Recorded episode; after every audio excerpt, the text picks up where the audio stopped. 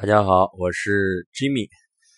嗯，今天呢，想和大家聊一个匀速的流动这样的话题。就是在最近的教学也好啊，包括看到一些视频，有些同学在流动的练习中啊，总会有一些练习中的节奏也好，呼吸也好，包括你发现动作的流畅性也好，有这种卡顿感。和这种不流畅的感觉，就是这一个，我就突然想把这个话题呢，就是一个很简单的方式拿出来和大家去简单的聊一聊。我觉得要说到这个瑜伽的流动性的练习啊，永远是离不开呼吸的，因为我们经常讲，呼吸是你练习中的安全的保障。你呼吸稳定，你的呼吸有觉知，你就很少会在练习中去受伤。然后你呼吸，我们又强调要匀速等长的一个呼吸，而且如果说把吸和呼关注一下的话，你要更关注呼气，因为你发现呼气是给你带来一个稳定的意识安宁层面的，吸呢代表阳，呼代表阴，所以这个阳的东西有时候你吸得很猛，你的头脑是个兴奋的状态，但你呼的时候是一个安定和深长的状态。所以说要把这个呼吸又要重复，其实，在以前的这个我播的节目中也谈到过呼吸。今天再重点强调一下，就是能够在练习中让匀速的呼吸回归到，或者说是连接到你匀速的体式练习。如果你发现一个同学哪怕就在做一个维尼亚萨，或者在做一个简单的串联，他会有这种突然推起或者突然落下。不用看他的呼吸，他的呼吸一定是一个卡顿的，或者做不到这种吸呼，就像我们说的手风琴的打开回来，或者像海浪一个浪花起来，然后浪花到沙滩再花再退回来。你的身体的练习，至少在流动的这种练习中，你的状态、体式也好，还有呼吸，应该是一个时刻连接的。但是又想到一个点啊，就在课上的时候。给到大家口令，经常会发现大家在等口令，因为比如他的吸气很短，该到呼气的时候，老师还没有给到这个口令，他就在这个体式中卡顿住了。其实，在流动的练习中，嗯，最终吧，可以说每一个人都应该回归到自我练习，因为呼吸的独特性和呼吸的这种独立性是每个人都不同的。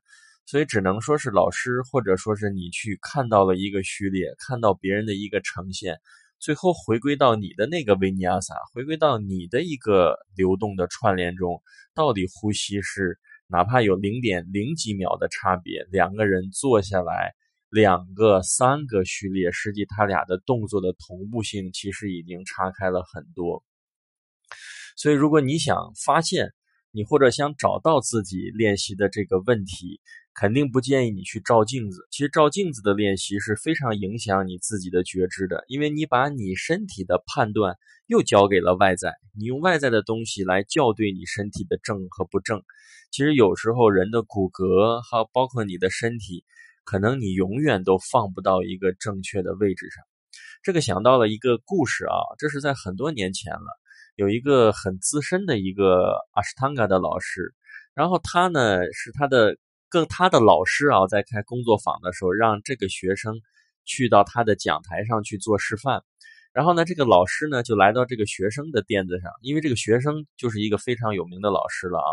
回到垫子以后，他发现这个学生的瑜伽垫下面垫了一个薄薄的本儿，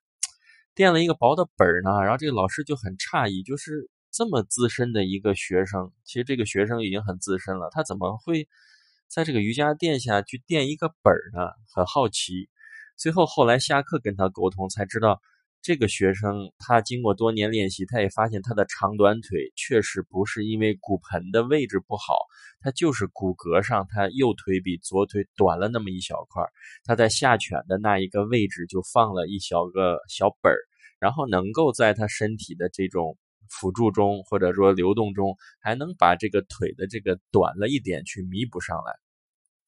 然后说到这个，刚才又有点跑题哈，想说的就是，其实每个人的身体条件是永远无法达到完全的正位。你用镜子，你用尺子把你卡在那里，有时候你反而把你内在的觉知和你独特性的一个顺位和正位去打破了，或者你很难去找到你身体究竟应该是怎样的。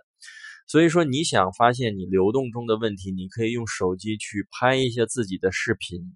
你回头看一下，你的流动是否是在做一个匀速的？或者我举个例子，就像一个机械的一个钟摆，你的吸气向前，呼气向后，吸向上，呼向下，你的呼吸和身体时刻都在一个同步的流动中。除了这个同步给你带来的一个稳定也好，连接也好，其其实除此之外，还有一个好处。就是这样的练习，你发现你很容易专注在当下。你想，如果你在一个练习中，你经常会断掉，你呼吸断掉，然后你的体式有突然推、突然落的动作，说明什么呀？你的头脑还是在未来，或者还在刚才上一个做过的提示，或者你在期盼下课前的一个提示，种种你肯定没有把简单或者说是眼前的这个特别你容易达到的提示。或者很容易做到的维尼亚散，你去认认真真的专注在当下的流动。所以最后的流动的练习啊，无论是阿斯汤嘎呀、流瑜伽呀，还有所有的像阿努萨拉这种有流动性的练习，最终的一个形态的呈现肯定是一吸一呼，然后你最后能够完全的、完整的把它用匀速的方方式去练习完成。但是我说的这个方式是目前我能达到的一个水平，但对于很多高级的老师，还有更高的一个要求，就是这个可以给大家分享一下。我也只是看到过，我也没有达到这个水平，